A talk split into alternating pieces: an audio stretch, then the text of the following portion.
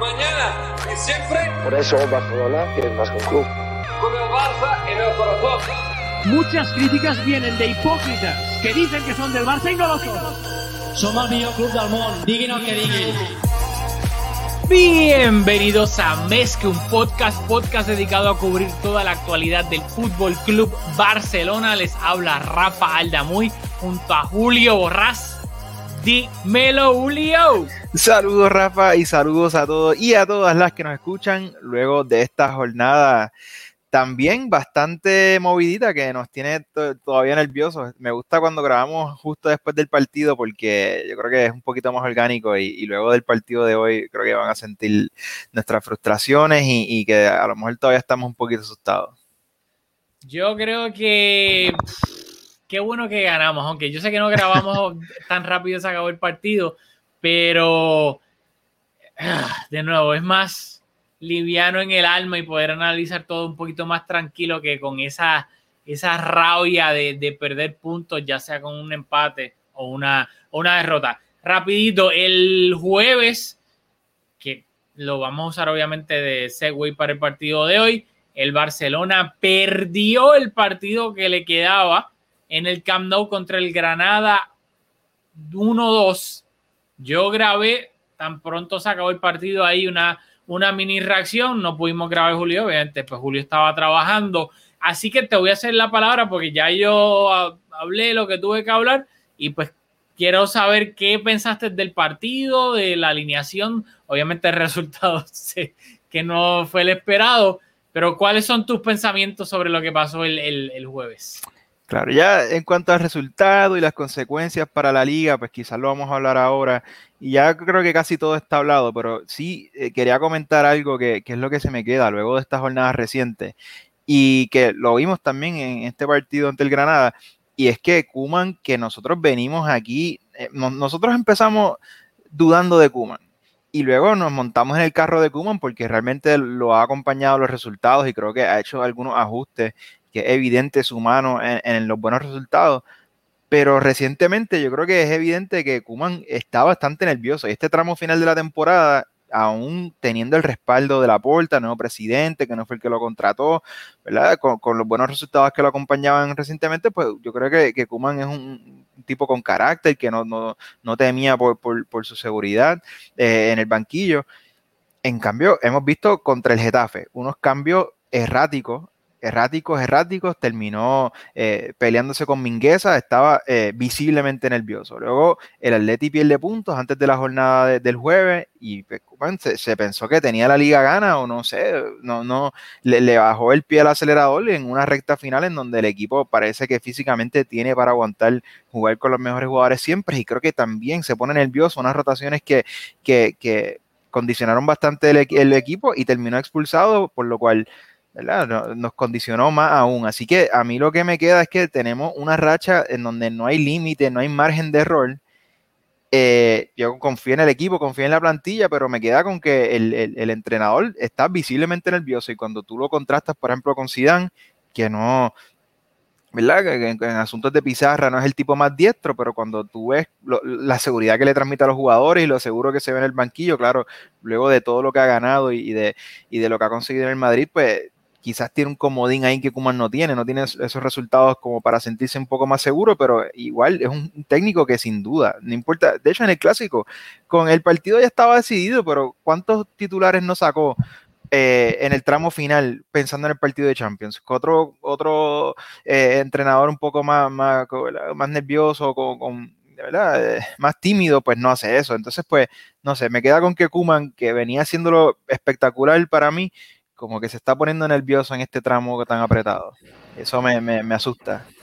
No, yo estoy totalmente de acuerdo contigo en eso de, de ya, ya tenemos comentarios. Diego siempre nos escribe. Diego pone lastimosamente no pude ver el partido, lo mejor, lo mejor que te pudo pasar, Diego. Solo vi la repetición y vaya golazo de Messi grande. Qué bueno que no viste el partido, Diego, porque si no te hubiese dado, yo creo que yo perdí no sé si años de vida, pero yo creo que mínimo, mínimo un mes perdí viendo el partido de hoy.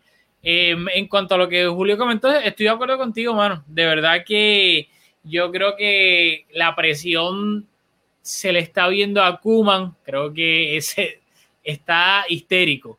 Yo creo que se ve, como tú bien dijiste, se ve.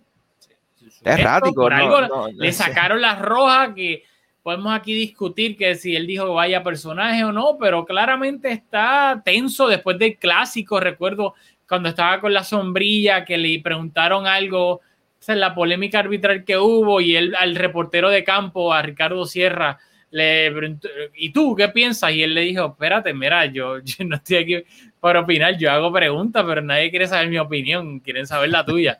Y se fue. Que él está tenso, claramente la presión Sí. de esta liga le está pasando factura al gran Ronald en, en- en este... En Un poquito este preocupante. bueno, pero, pero al final del día yo creo que si nos ponemos a analizar a la mayoría de los técnicos, Guardiola en su momento también se ponía histérico y se ponía Mourinho siempre está histérico, Luis Enrique siempre estaba puesto para el problema, que no, yo creo que eh, es normal dentro de todo que cuando te estás jugando tanto, es un título sumamente importante y Koeman que se que se viene rumorando tanto su continuidad o no, si la porta va a seguir con él, que todo entre comillas va a depender si se gana la liga o no, o cómo se gane. eso está en pues, sus manos. Yo creo que eh, su futuro está en sus manos. Así que si por eso. esa, es- esa presión que ciertamente tiene, si, si la asume como la está asumiendo errático, cometiendo errores que condicionan los resultados, pues, pues, pues no va a seguirlo con toda probabilidad. Así que está en su manejo de la presión, su, su permanencia. Vamos a ver Así cómo terminamos. Lo estoy poniendo aquí rapidito ahora en Instagram, pero Pues ahora ya me estamos en Twitter, ya estamos en Twitter, como, vale, me va a poner como Kuman, que, que te- ahora te voy a hacer la pregunta yo en, en vez de esperar que tú me la hagas a mí. ¿verdad? Entrando este partido que, que nosotros esperamos, o sea, la última vez que nosotros grabamos juntos, yo esperaba que este podcast de hoy fuera en modo celebración, primeros en liga, antes, antes de ese partido ante el Atlético de Madrid, y obviamente los muñequitos cambiaron por completo. Ya yo hablé un poquito del partido ante el Granada, eh, ¿Qué te parece el partido ante el Valencia? Puedes hablar de lo que sea, porque hoy, de nuevo, est- esta, en esta tramo de la temporada aquí no hay que analizar, el, yo creo que tanto el fútbol o, o asuntos tácticos y técnicos, o sea, aquí lo que importa es el resultado y de aquí a final de temporada lo que importa es el resultado. Así que, ¿con qué te quedas luego del partido de hoy? yo que al Barça le falta Erling Haaland. Lamentablemente, yo sé que vuelvo como el perro arrepentido, pero es que hoy en la primera mitad se vio el Barça de nuevo, sin dar mucho detalle, volvió con el 3-5-2, eh, volvieron jugadores que Kuman, que también yo sé que causó controversia, que no los puso contra el Granada de, ni- de inicio, eh, contra el Granada jugó Sergi Roberto, hubo bastante críticas por eso, aunque Eugene es el presidente de la peña de Sergi Roberto. Sergi Roberto, desde que Sergi Roberto volvió, o sea, nosotros aquí nunca hemos sido muy partidarios de Sergi Roberto. Yo creo que eh, incluso contra, con, con- en algunos momentos de la temporada, en esas temporadas que coincidió con Semedo, yo, yo creo que yo a veces lo prefería sobre Semedo, porque Semedo como que nunca, nunca dio ese paso. Pero luego de, o sea, conscientes de que viene de una lesión, eh, es un jugador que, que desentona. O sea, él, él que está jugando en una posición que no es su habitual. Ta- Estamos conscientes de todos esos factores limitantes, pero es que desentona. O sea, es, eh, en una plantilla en donde todo el mundo lo está haciendo más o menos bien. Pedri está un poquito físicamente más bajito eh, de físico y para lo mejor se nota un poquito en el juego, pero en general una plantilla que está jugando bien. Sergi Roberto es evidente. Si alguien que nunca ha visto fútbol ve un partido del Barça, estos dos partidos que, ha salido eh, de titular y, del banquillo, es evidente que es por mucho el peor jugador del equipo y, y- y preocupa. Yo espero no, que, ¿verdad? que no tenga minutos importantes de aquí al final de temporada. Sí, yo estoy de acuerdo contigo. O sea, si de por sí a mí y a ti, aunque tú lo defendías un poquito más que yo acá, pero que aún así al final del día no nos parecía claramente ni de mediocampista ni, de lateral titular para el Barça, que sí podía entrar en un partido y qué sé yo, bla, bla, bla, cuando estaba en ritmo y toda la cuestión, pero es que ahora tú lo dices, llevaba meses, cuatro cinco, lo que fuese. Claro, volvió como a principio de año, pero se lesionó yo creo que el primer partido o el segundo, así que prácticamente no ha tenido continuidad desde hace tres, cuatro, cinco meses. Y si a eso le añade eso, o sea, está totalmente. Y el Barça, que eso fue lo que pasó contra el Granada, acá se arregló con Dest, que tal vez ofensivamente hoy yo no vi a todo para mí se jugó en el lado de Jordi Alba, pero defensivamente hubo varias acciones que Gonzalo Guedes es un jugador bien rápido y Dest en varias ocasiones por velocidad pura se anticipó y cortó el balón y pues cortó lo que hipotéticamente pudo haber sido una jugada de peligro simplemente por el hecho de que es rapidísimo. Así que ya con eso Dest mejora muchísimo el tener a Sergi Roberto ahí. Y pues obviamente el otro, Pedri no lo criticó mucho, Pedri volvió a jugar hoy, aunque no, para mí yo creo que Pedri físicamente está acusando este final de temporada, se le ve lento, se le ve cansado, se le ve como que un medio segundo más lento en cómo ejecuta todo. Y yo creo que de nuevo, es un niño, no está acostumbrado a jugar tantos partidos de tanta exigencia como lo es en el Barcelona. No, no es una crítica a Pedri, creo que, que es normal que esté pasando esto. Y de nuevo, 3-5-2 jugó todo el mundo que entre comillas, debió haber jugado, pero para mí la primera mitad en arroyo habitual, el Barça tocaba, tocaba, tocaba, tocaba, tocaba, pared, pared, pared, pared, pared. Todo el mundo que Messi haciendo paredes con Pedri, con Frenkie, con Griezmann, todo el mundo quería literalmente entrar con el balón a la portería. Nadie remataba. Y era una rabia de que dale, ya tú estás ahí, dale un bimbazo, dale rápido. Tú no sabes si Silesen va a despejar mal, si va a haber un desvío. Y era que de nuevo toque, toque, toque, toque. Eh, eh, eh, Pedri tuvo un remate al principio que no me, me da un poco de risa lo Iniesta es que es Pedri para lo bueno y para lo malo. Que de nuevo, sí, Iniesta tuvo goles y goles bastante importantes en su carrera, pero Iniesta no tenía gol. Y de nuevo, de, marcaba golazos de mil en cien, pero de nuevo, no era alguien con gol. Y Pedri, de nuevo, te da ese vibe tan iniesta de que cuando está dentro del área, de 10 veces, 8 sabes que la va a pasar. Y la 9 remata mal y la 10 pues tal vez te mete un golazo. Y tuvo una, de nuevo, tenía que haber metido esa, pero no es muy bueno definiendo. Eh, fue frustrante lo que te había comentado en preproducción. Eh, Griezmann le hizo un, un, pase filtrado a Jordi Alba y lo dejó casi solo frente a portería que Jordi Alba podía haber rematado y crear algo, decidió pasársela atrás a Messi, el pase de siempre, y Messi estaba rodeado de como cinco jugadores del Valencia. De nuevo, frustrante. La primera mitad fue frustrante porque el Barça pudo haber marcado un gol, pienso yo, por lo menos, pero es que no tiene un killer, no tiene un 9, y el Valencia estaba encerrado atrás completamente. Y no, era mucho toqueteo, toqueteo, toqueteo sin mucho peligro. La segunda mitad, el Barça, lamentablemente, el gol del Valencia viene que podemos hablar de que tal vez hubo una posible infracción sobre Ter Stegen, pero fue tan floja y Ter Stegen se quedó como que atorado tan blandengue que yo creo que por eso no hubo tanta pelea por eso y luego Lenglet pierde la marca de una manera horripilante, horripilante que es el Lenglet que hemos visto durante toda la temporada cuando comete errores, los comete, o sea, de que hay que quitarse el sombrero porque dice, o sea, de verdad, es difícil cometer un error y cometerlo tan horrible como, como lo hizo el Lenglet en ese gol. De nuevo, ya el Barça está con, entre la espada y la pared. Remonta, pita un penal, una mano clarísima del Valencia y de nuevo, te lo estaba comentando en la preproducción. Me molesta que, claro, en ese momento no lo voy a tuitear porque estoy tan rápido, pero yo sé que siempre, no esto ya es algo de la jerga. De feeling, de feeling. De feeling, de todo. Cuando alguien va a patear un penal, tú le ves la cara. Y more often than not, si tiene cara de asustado y estoy diciendo asustado para ponerlo PG-13, pero todo el mundo sabe a lo que me refiero. Si tiene cara de... Casi siempre la falla. Y eso es algo que, de nuevo, no, es bastante, por lo menos yo pienso que pasa casi siempre. Y yo le vi la cara a Messi y yo le vi la cara de asustado. Y yo dije, ah, ¿Tienes la estadística de los de los de, la racha de Messi en los últimos cinco tiros de penal? No, pero eh, ha fallado un montón y creo que en la ida ante, ante el Valencia también le taparon otro penal Y así que parece que, que a Silicen le funcionó la, la, la, técnica de acercarse a la Messi antes de tomar el penal, porque evidentemente lo tiró.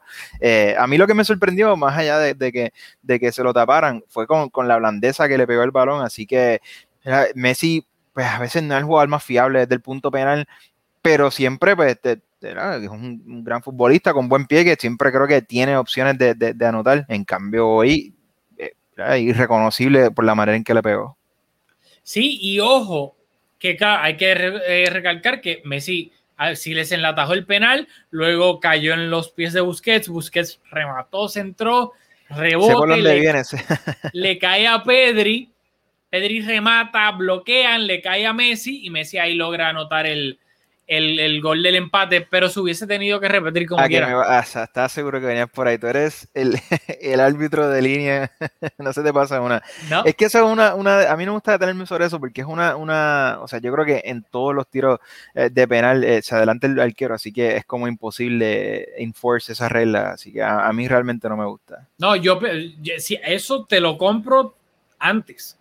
Pero desde que cambiaron el reglamento a que el portero tiene que tener, creo que es mínimo un pie, tiene que estar tocando la línea al momento del lanzador golpear el balón y especialmente la pasada temporada que contra el Atlético de Madrid en el Camp en la última jornada Ter Stegen atajó un penal, creo que fue a Carrasco, no recuerdo a quién, y lo hicieron repetir porque se adelantó literalmente esto de la línea y lo hicieron repetir y en el, segundo intento marcaron y hubo polémica en el partido del Elche contra el, contra el Atlético de Madrid por el penal, pero esto no es un podcast del Atlético. Eh, pero acá, por el reglamento y como lo atajó, hipotéticamente se iba a repetir. Se supone que se repitieran, por lo menos.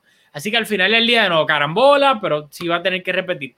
Luego acá que nos escribió Diego Enríquez. Diego, Diego, con, con un punto bastante interesante. Eh, ¿Cómo no juega el top 4 de la liga en el mismo horario? Si el Sevilla gana mañana, tres puntos separan al líder del cuarto en la tabla, especialmente la semana que viene jugando entre ellos. El comentario viene porque el Barça juega contra Atlético a las 10 y 15 de la mañana y el Madrid juega ante el Sevilla, que somos los cuatro equipos que tenemos opción a, ganar la liga, a las 3 de la tarde. Así que pues el Madrid con ventaja de, conocer el resultado eh, de ese partido de, de nosotros ante el, ante el Atlético de Madrid, que tenemos que hablar de, de que la gran posibilidad de que si nosotros, al haber perdido los dos clásicos, vencemos al Atlético de Madrid, pues, y el Madrid gana, por lo menos eh, de cara a lo que a lo que falta, pues el Madrid se estaría posicionando como, como el, el, el, el ganador de esta liga por, por, nosotros vencer al otro rival que está, que, que, es el Atlético, que está primero en estos momentos. Así que eh, está la posibilidad de que nosotros le demos la liga al Madrid así en bandeja de plata.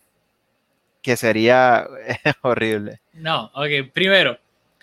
Sí, estoy totalmente de acuerdo contigo y con Diego en el sentido de que me parece que todos los equipos, lo, lo, los top four que se están jugando la liga deberían jugar a la misma hora. Ahora, luego aquí es un debate de que quién tiene la ventaja, el que juega antes, el que juega después. Yo pienso que también uno, otra persona puede decir que la ventaja la tiene el Barça o el Atleti en el sentido de que si uno de los dos gana, entonces está metiendo presión al Madrid en este sentido de que no puede fallar y está jugando con la presión de que ya el Barcelona hizo su deber, como pasó ahora con el Barcelona, que jugó sabiendo ya que tanto el Madrid como el Atleti ganaron y que a ellos no les valía fallar, tenían que ganar sí o sí y estaban jugando ya con la presión de que no ni podemos empatar, tenemos que ganar sí o sí. Así que de nuevo, eso de la presión, pues yo creo que es relativo en el sentido de que se puede argumentar de, de ambos lados, pero sí pienso de que, de no, pues la liga es la liga. Lamentablemente eh, administrativamente no es la mejor liga del planeta Tierra por eso mismo, porque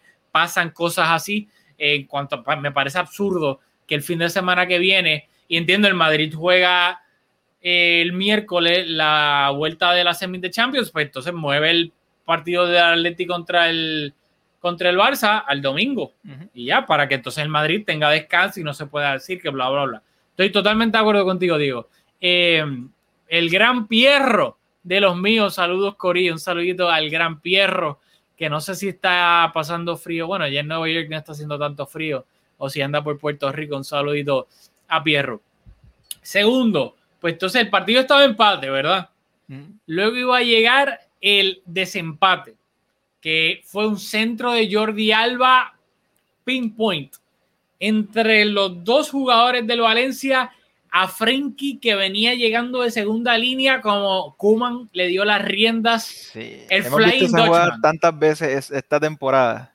el Flying Dutchman Frenkie llega volando por los aires con su melena hermosa rubia a cabecear Silesen hace un paradón a bocajarro y le cae a Grisman, que de nuevo resaltar la, la astucia táctica de Grisman, que estaba bien posicionado esperando un posible rechace de esa área y estaba solo, sí, remata solo, pero es porque la inteligencia táctica de estar ahí. Así que el Barça se va arriba, remonta el marcador 1-2. Luego se va arriba 1-3 por un golazo de falta de Messi absurdo, brutal, espectacular, increíble. Y de nuevo, aquí podemos discutir cómo Messi falla un penal, pero mete el tiro libre. Go figure. No lo sabemos. Esa es una de las grandes incógnitas del mundo del fútbol. Y lo que todos pensábamos, por fin, un partidito sin sufrir, ganando con dos goles de ventaja, tranquilos, no vamos a estar aquí sudando, eh, ansiosos, perdiendo nada. ¿Qué pasa? Carlos Soler marca un golazo desde fuera del área, minuto 80, 80 y pico. Partido, el partido se pone 2-3, 10 minutos más 4 añadidos, o sea, 15 minutos básicamente que el Barça de nuevo, otra vez más, por no saber sentenciar un partido o guardar la ventaja que tenía, termina sufriendo, pidiendo la hora y ya hemos visto que es un patrón de los últimos partidos. El Sí, Barcelona o sea, está co- contra el Villarreal, sufrimiento igual. Yo creo que un partido bien similar en donde nos pusimos atrás en el marcador. Contra el Villarreal empatamos al, al minuto, a los dos minutos. Ahora nos tomó como 5, 6, 7 minutos eh, lograr el empate, pero de acuerdo, o sea, nosotros, por eso me preocupa también, aparte de, de lo que dije al comienzo del episodio, de que, de que está nervioso y de que no, si tú ves los últimos partidos, tampoco es que venimos haciendo el, el mejor fútbol y los resultados los hemos conseguido ahí con, con bastante esfuerzo al final. Así que yo creo que, que ¿verdad? veníamos en una buena racha en donde estábamos consiguiendo lo- los resultados con bastante comodidad, pero recientemente los tres puntos nos han costado bastante.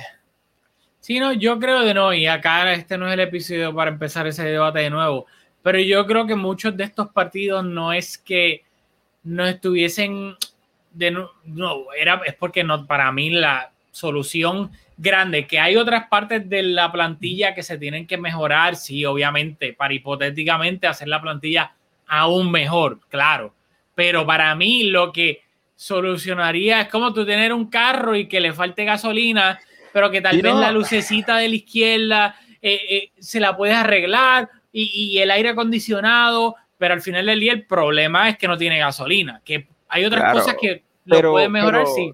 Yo te puedo ripostar ese punto diciéndote que, que en esta racha de cinco partidos, pues Griezmann lleva anotando cinco goles, así que no es que estamos sin un delantero capaz de, de conseguir goles, así que pues, pues yo creo que últimamente el problema no pasa tanto por no tener un 9. Ah, que hubiésemos tenido un 9 y los resultados hubiesen sido más abiertos y hubiésemos ganado con un poquito más cómodo, te la compro. Pero que tampoco es que. El, el delantero está siendo más que competente en este tramo de la temporada. Así que no sé, no sé si es la presión, eh, o sea, hay muchos factores, pero, pero sí es cierto que nos ha costado, nos han costado caro los tres puntos recientemente. No, Griezmann está haciendo lo que puede y de manera espectacular, teniendo en cuenta que no, él no es un 9 goleador. Eh, pero aún así, yo pienso que sí. Y vuelvo a lo del 9 rápido, que si en todos estos partidos, todas las ocasiones que creamos, en vez de tener las, las que tuvo Griezmann, tal vez Griezmann metió 1 o 2. Si nosotros tenemos un Haaland, o ponle el X delantero top, para mí es él, por eso lo menciono tanto. Hasta tenemos un Mbappé. Él, él anota. Él anota dos o tres más de las que anotó Griezmann o la que tiene Pedri si la tienen ellos dos, va adentro, etcétera. A eso voy. Luego eh, Pierro pone acá lo de Kuman, sí, Kuman no estuvo hoy en el banquillo porque lo, le mostraron la roja contra el Granada, estuvo Schroeder o como se llame.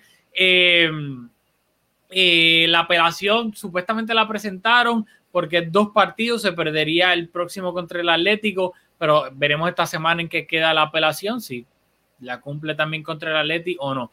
Omar Rapito, Omar Markov nos pone el Flying Dutchman. Oye, pero Messi jugando lo peor y lo mejor.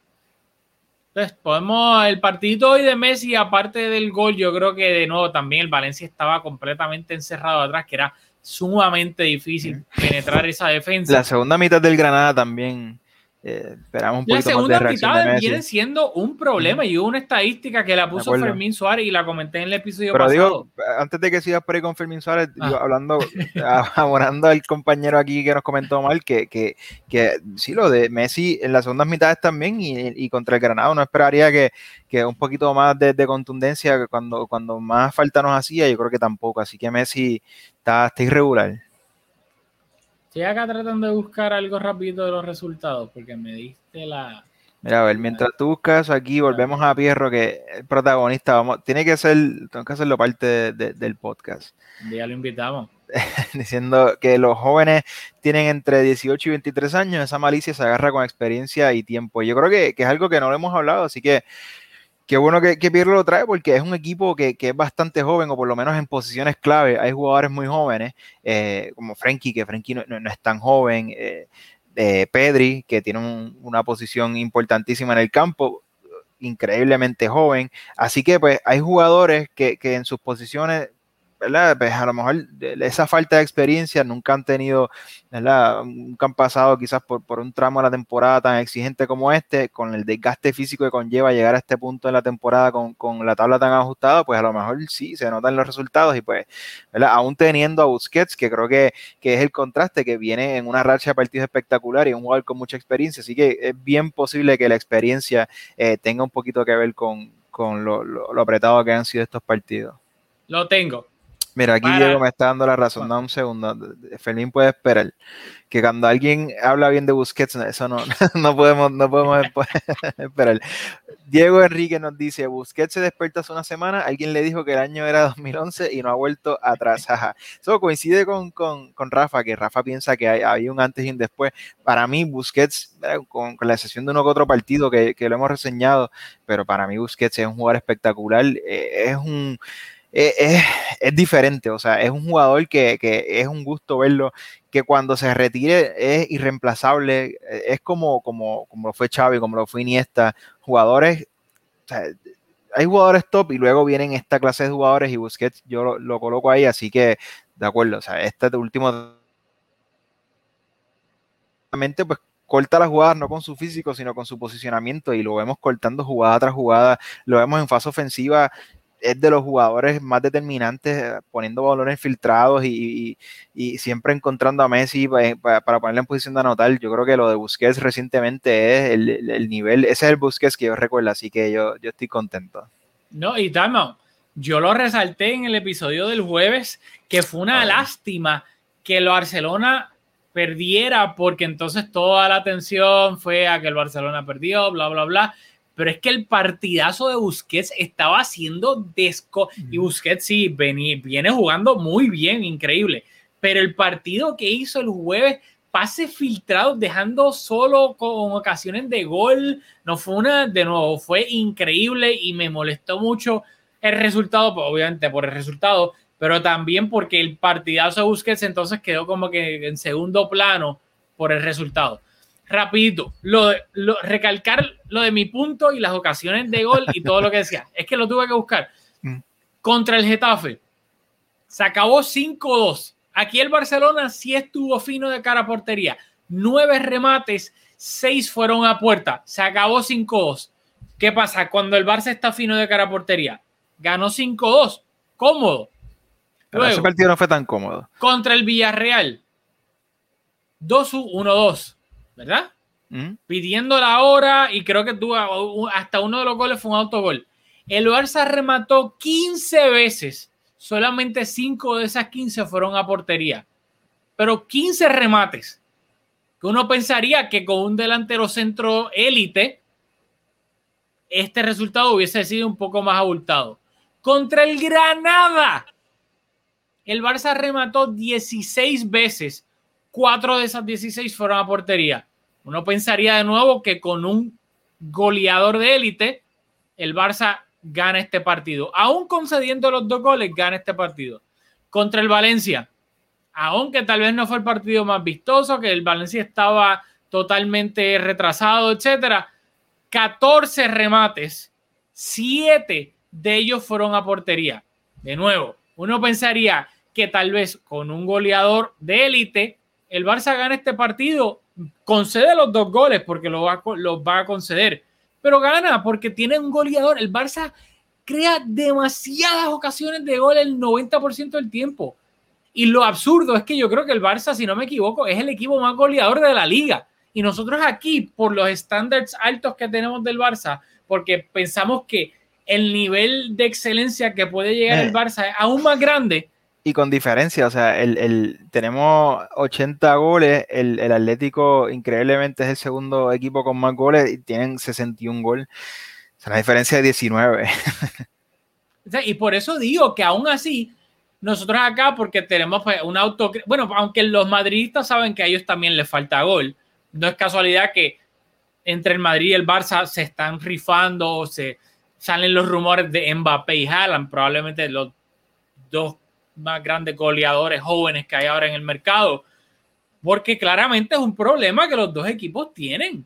Están creando ocasiones de gol y no tienen un goleador. Y yo creo que al final del día, por eso es que creo que Haaland y Mbappé, y lo voy a hablar, speaking it into existence, uno va a terminar en el Madrid y otro va a terminar en el Barça. Ah, creo que es lo que va a pasar. Em, dicho eso, pues de nada, voy a hablar. El Barça terminó ganando, sufriendo como siempre. La tabla sigue igual, a falta de cuatro jornadas para que acabe la liga. Todos los equipos, tanto el Atlético, el Madrid, el Barcelona, el Sevilla le queda por jugar, mañana jugar el Sevilla, pero el Atlético está primero 34 partidos jugados, 76 puntos. El Madrid y el Barcelona están en empate con 74 puntos. Ambos también tienen 34 partidos jugados. Los primeros tres han jugado 34 partidos, pero hipotéticamente, pues el Madrid del Barcelona y el Madrid acabar con la misma cantidad de puntos, empates por el primer lugar, el Madrid ganaría la liga porque el desempate en la Liga Española es el head to head y ya se lo ganó el Real Madrid que ganó la ida 1-3 y la vuelta 1-2. Mientras que el Sevilla está en el cuarto lugar con 70 puntos, pero un partido menos. El Sevilla juega mañana que de ganar ese partido se pone, eh, sumarían 73 puntos y estarían igualados a partidos jugados con el Atleti, el Madrid y el Barcelona y llegaríamos a los partidos del fin de semana que viene, que de nuevo es lo que pone acá Diego Salazar. Esta pregunta si quieren para el final, pero ¿cuál es su predicción para el próximo partido? Y acá vamos con esto ya a terminar el episodio de hoy, porque el sábado el Barcelona recibe en el Camp Nou al Atlético de Madrid y el domingo el Madrid visita el Sevilla en el Sánchez Pizjuán. Estoy seguro que no, perdón, reciben al Sevilla en el en el Alfredo Di Stefano. Así que ahorita pensé que era el sábado también más tarde, pero es el domingo. No, es el domingo, es el domingo. Así que la liga, mucha gente está diciendo que la liga se decide el fin de semana que viene. ¿Tú estás de acuerdo con eso, Julio? ¿Tú crees que la liga se define el fin de semana que viene?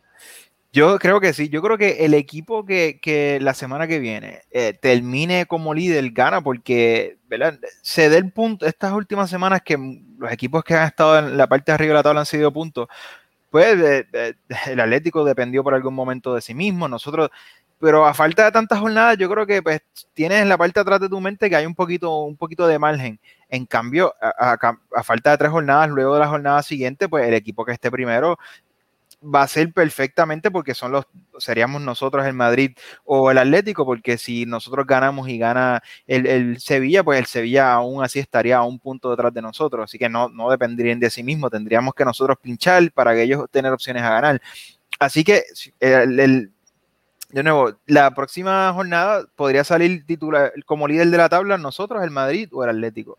Y son tres equipos con plantillas perfectamente capaces de, ganar los últimos tres partidos. Así que sin duda que, esta es la jornada determinante, aparte que somos los rivales, eh, enfrentamos a los rivales más difíciles también, que no es como que jugamos, ¿verdad? Nosotros con el Atlético, el Madrid con el Getafe y el Madrid le falta jugar la última jornada con, el Sevilla. O sea que esta es la jornada más difícil restante en el resto de la temporada, la, jornada más difícil restante para todos, así que sin duda que el que esté primero va a tener la obligación de ganar y, va, y los tres equipos serían eh, perfectamente capaces de, ganar esas últimas tres, así que sin duda, este, la liga se define y por eso a mí esta jornada yo no, o sea, yo no quiero ni, ni, ni ver los partidos porque de nuevo, la posibilidad de nosotros ganar y ganando nosotros y ganando el Madrid, cediéndoles la liga a ellos, sería o sea, una catástrofe que yo no, yo no podría manejar luego. O sea, la, lo absurdo que sería que, que, ganándole al Atlético le entreguemos la liga. Así que, de nuevo, esta va a ser una jornada bien interesante. Eh, esto no se podría escribir. Esto tú, un guionista, Aaron Sorkin, no podría escribir esta, este final de temporada. Ok, voy a mi punto. Yo pienso que este fin de semana que viene, sí y no se puede decir la liga, porque para mí, si el Barça y el Madrid ganan, lo cual pueden hacer, estarían en pata puntos. Y de ahí en adelante, si tanto el Madrid como el Barcelona ganan los restos de su, el resto de sus partidos, el Madrid sería campeón.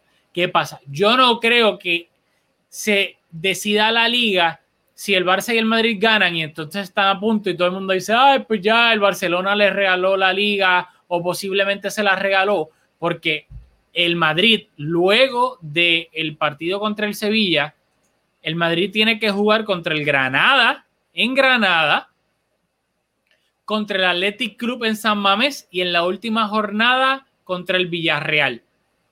Cualquiera de esos equipos es capaz de empatar con el Madrid. No estoy diciendo ganar. Así que el Barça, si el Barça le gana al Atleti y el, y el Madrid le gana al, al Sevilla, el Madrid puede fácil, le puede ganar, obviamente, pero tampoco es descabellado pensar que puedan empatar contra alguno de esos tres equipos y el Barça aprovechar y pasarles en, la tabla. Por eso yo, lamentablemente, la metida de pata de perder contra el Granada en el Camp Nou, lo cual obviamente fue imperdonable, yo no creo que aún así, es lo que tú dices, para mí, yo no creo, que yo creo que tal vez esto es lo que todo el mundo piensa, que la última escena de la película va a ser este fin de semana.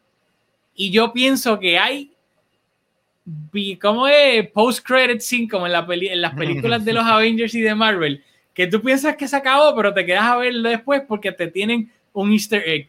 Y yo creo que esto va a ser una montaña rusa y la última vuelta no va a ser este fin de semana. Así que yo pienso que creo que vamos a, a tener a llegar hasta el final de la liga sufriendo todos los cuatro vamos a estar sufriendo hasta el final, no queriendo ver los partidos, eh, o sea, literalmente arrancándonos los pelos, perdiendo días, semanas, meses, años de vida, porque yo creo que esto no se decía hasta la última jornada. Así que... Vamos a ver. Yo creo que... ¿Vas a, a Piero o, o No, no, rapidito acá. el último mensaje de Piero, pues ya, ya nos vamos a dar el hashtag y nos vamos. Eh, así que ve pensando tal vez algo si quieres o no. Pierro nos pone acá las jornadas pendientes más fáciles de gestionar, las tiene el Barça, el Atlético y el Madrid la tienen más difícil. Yo pienso, bueno, el Atleti juega contra, lo tenía acá, contra el Barça, contra la Real Sociedad, contra los Asuna y contra el, el Atlético de Madrid. El Osasuna, no, los Asuna tal vez no se está jugando nada, no sé si puede entrar a puestos europeos la Real, que se estaría jugando la Real. La Real está quinta, matemáticamente. La Real tal vez no se está jugando nada. O yo no sé si puede, si Europa League, obviamente Champions ya no puede entrar. Y el otro equipo que tiene el Atlético es el Valladolid. Y el Valladolid se está jugando eh, descender o, quedarse en la primera división. Así que, de nuevo, yo creo que esto va hasta el final. Bueno, vamos allá a terminar el episodio. Flying Dutchman. Oh, me gusta, me gusta. Así que me gusta. Vamos a usar ese hashtag. El hashtag de este episodio en honor a Frankie el Flying Dutchman de Young y cómo Kuman le ha dado esas riendas para que como un caballo libre, galope, creo que lo dije bien, corra. Eh, no sé si los caballos corren o tienen otro término, no, no soy eh, de ese No mundo. eres potrero, no eres potrero. No soy potrero. Eh, pero nada, el hashtag de hoy, recuerden, si llegaron hasta acá, lo vieron hasta el final, nos ponen en Twitter, en Twitter en at Mezcum Podcast, lo que quieran, lo que les dé la gana, su opinión del partido, del fin de semana que viene, de Kuman, de su asistente, de Frenkie, de lo que sea. Simplemente acompáñenlo del hashtag Flying Dutchman para saber que llegaron acá hasta el final. Acá abajo que se nos olvida decirlo, pero recordarles que nos pueden hacer la aportación acá en Buy Me a Coffee con lo que sea que deseen aportar para, para el podcast. De nuevo, suscribirse, denle like, denle share. Se lo pedimos porque así es que funcionan los algoritmos de YouTube. No es porque nos dé la gana ni nos importen los likes, pero sino que le llegamos a más gente que tal vez no saben de Mezcum Podcast, pero le gustan los podcasts y del Barça. Así que de nada, mil gracias a todos y a todas las que nos ven, las que nos escuchan, que ya volvimos a subir los podcasts en audio, que lo teníamos abandonado, disculpa, pero vale, gente, lo seguí escuchando.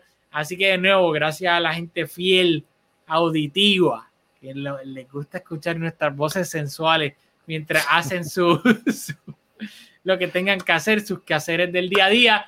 Así que nada, nos vemos el fin de semana que viene. Eh, Julio y yo tenemos que cuidar un poquito la logística por cuestiones de viaje y cosas de, del diario vivir. Así que, pero vamos a estar acá de una manera u la otra analizando lo que pasó en ese partido contra el Atlético de Madrid en el Camp Nou, que esperemos que sea una victoria para el Barça. Y así que nos vemos en la próxima aquí en Mezcum Podcast.